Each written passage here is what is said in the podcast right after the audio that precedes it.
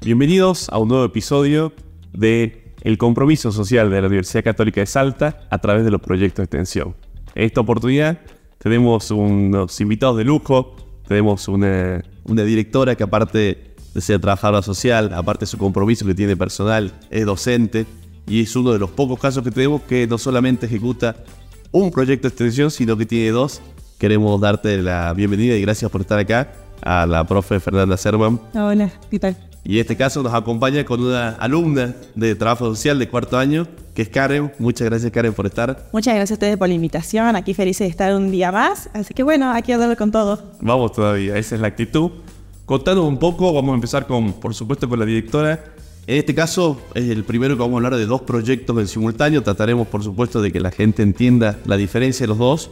Pero bueno, si primero nos puedes contar de eh, Fer del, del proyecto Con las manos en la Pacha, ¿no? que ya vamos en la segunda etapa, que lo venís realizando en la finca del Toro, junto con otra docente, junto con un graduado, junto con los alumnos, contando qué haces en ese lugar tan espectacular, esos paisajes increíbles que tiene Salta, cuál es la idea que abordan y qué es lo que están haciendo estos ya segunda edición. Me parece importante primero situarnos un poquito. Eh, este paraje, Finca el Toro, eh, está en la quebrada del Toro, Salta, eh, camino a San Antonio de los Cobres, hay que tomar un camino a la derecha y mm, queda entre medio de los cerros. Quiero decir, eso marca mucho la accesibilidad eh, o la inaccesibilidad muchas veces que tiene esta comunidad a distintos servicios y derechos. Eh, en relación a eso, surgió la, necesidad de la comunidad de poder trabajar distintas problemáticas sociales que, que apremian el lugar. Eh, empezamos a trabajar en el 2019 con la Fundación Pueblos Nativos. Eh, en ese marco surgió también eh, la construcción del invernadero andino comunitario. este invernadero nació hace dos años, se construyó con las manos de toda la población y con aportes privados para generar la posibilidad de tener tecnología adecuada al clima inhóspito del lugar, ¿no? Eh, con la construcción de este invernadero surgieron otras necesidades de cómo implementar y cómo organizarse para el cuidado de, este invernadero y que puedan tener verduras y, eh, hortalizas frescas y naturales eh, y no pagar cantidades de dinero del camión de verduras que viene desde Campo Quijano, desde, desde Salta, ¿no? a venderles.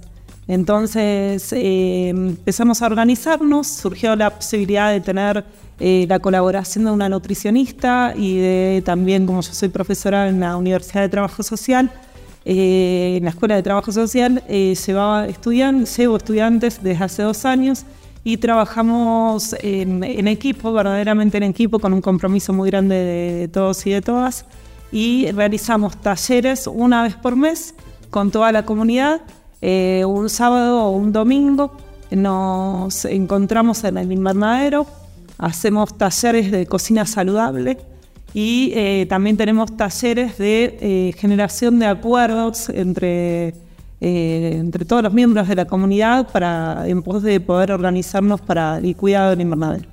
Excelente, lindísimo lo que hacen. Sé que también la comunidad valora muchísimo ¿no? esta no solamente tu persona, sino cuando vos llevas a las personas y demás, a los alumnos, eh, cómo lo recibe la comunidad, cómo es esa, esa recepción por parte de ellos a, la universidad en definitiva. Hay un conocimiento que, genera vínculos, yo digo, ¿no? Eh, la confianza que, ya tenemos, porque hace más, este es el sexto año que estamos en la comunidad, si bien con este proyecto es el segundo año, todos los años previos también posibilitar una apertura de una comunidad que tiene una cultura totalmente distinta y que generan desafíos de, encuentro permanentemente y de entendimiento y de poder construir nuevas realidades y transformar eh, lo que no nos hace bien o lo, que no nos gusta, ¿no?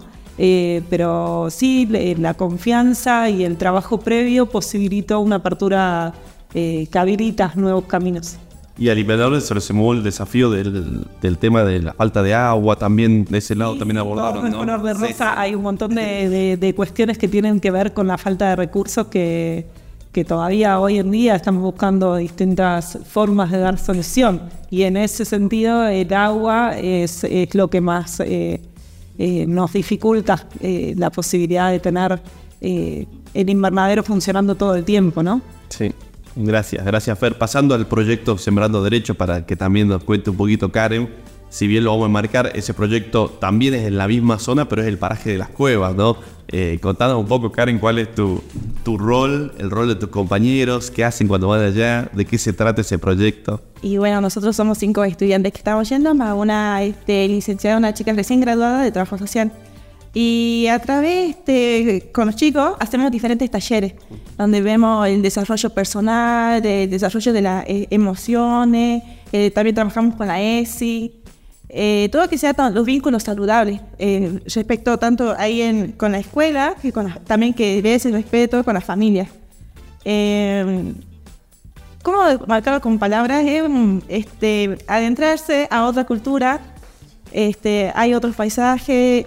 Salta es rica por tanta comunidad originaria y trabajar en esas comunidades originarias, comunidades coya, y algo tan lindo y tan, tan lindo para trabajar y tan rico para el trabajo social que adentrarnos tanto con los niños, con las niños y niñas, las familias que nos reciben. Sí, eso te quería preguntar, Karen. Yo sé que ustedes ponen en práctica muchísimas cosas que aprenden, ¿no? Por supuesto, en, el curso de las materias. Eh, sin duda alguna esto beneficia a la gente, a la comunidad.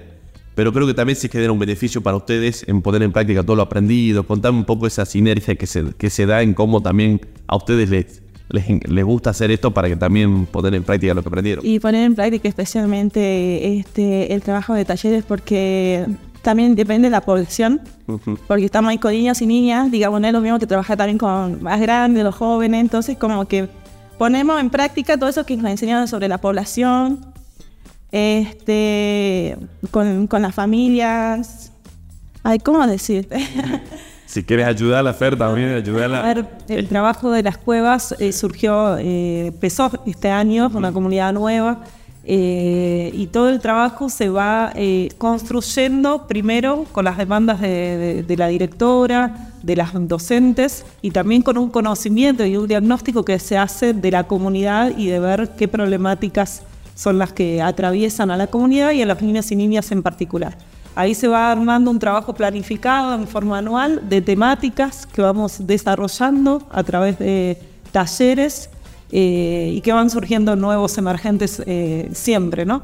Y también surgió en este año la posibilidad de trabajar con las familias por pedido de las familias, eh, también en formato taller, distintas problemáticas y de realizar trabajos comunitarios para dar respuesta a problemáticas de la escuela y, de los niños y de las niñas. Eso fue muy rico.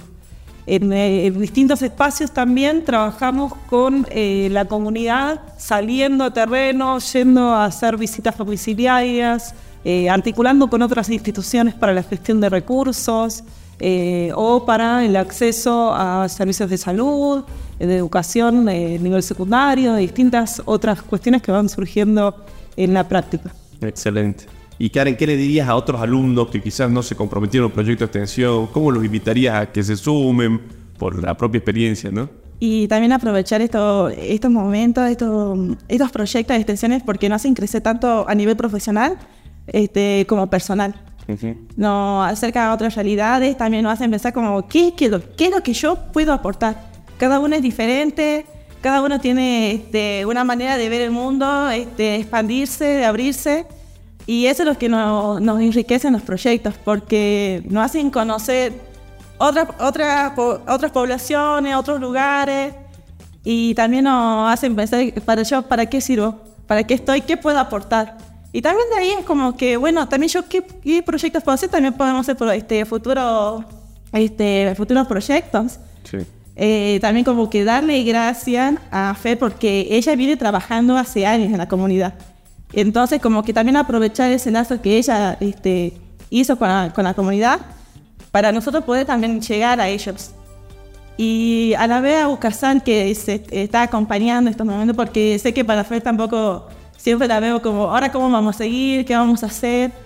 Que la UCASAN también se comprometa y que esté ahí es, una, es un paso muy grande y tanto para, este, para nosotros los alumnos, porque también así aprendemos y ponemos en práctica toda la teoría. Así que invitarlos, porque todo lo que nos enseña la teoría lo podemos poner en práctica en los proyectos. Y una vez más, como que también nosotros digamos, ¿para qué estoy? Para ¿Qué puedo aportar yo desde mi carrera también? Qué lindo, qué lindo lo que, lo que decís, Karen, y ahí me das pie justamente a lo que le iba a preguntar a Fernanda. ¿Por qué crees vos que la Universidad Católica de Salta tiene que estar presente en estos lugares y, la importancia de, esto, no? Son comunidades generalmente muy invisibilizadas eh, em, y la ruralidad está muy presente en nuestra provincia de Salta, ¿no? Eh, aunque sea de otro lado, me, hace 15 años que estoy acá y lo siento como propio. Eh, y me parece que es una instancia formativa a destacar digo, para toda la universidad.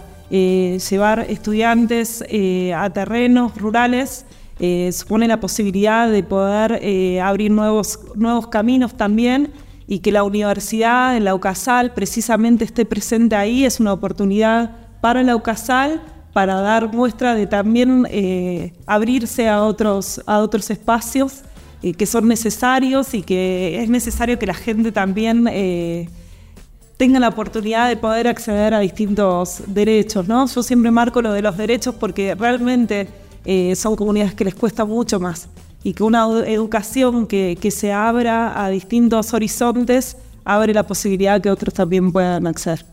Totalmente. Agradecerte, agradecerte Fernanda, agradecerte Karen, y en nombre tuyo a todos los alumnos que se han comprometido, también a los graduados. Eh, esa última también, la interacción graduado con alumno, cómo se da esa sinergia, eh, creo que es linda también, ¿no? Sí, mismo la graduada este año del proyecto Sembrando Derechos fue estudiante el año pasado. Entonces la idea era poder generar una continuidad y ella tenía muchas ganas. También son espacios muy nuevos para los y las estudiantes, entonces les atrapa la posibilidad de conocer nuevas culturas, de posicionarse profesionalmente también y de pensar su labor en distintos espacios.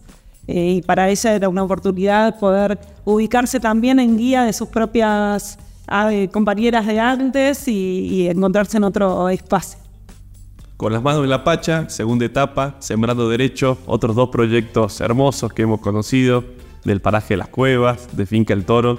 Agradecerles a, ustedes y a través de ustedes también invitarlo a toda la comunidad Ucasal que se siga comprometiendo socialmente a través de los proyectos de extensión.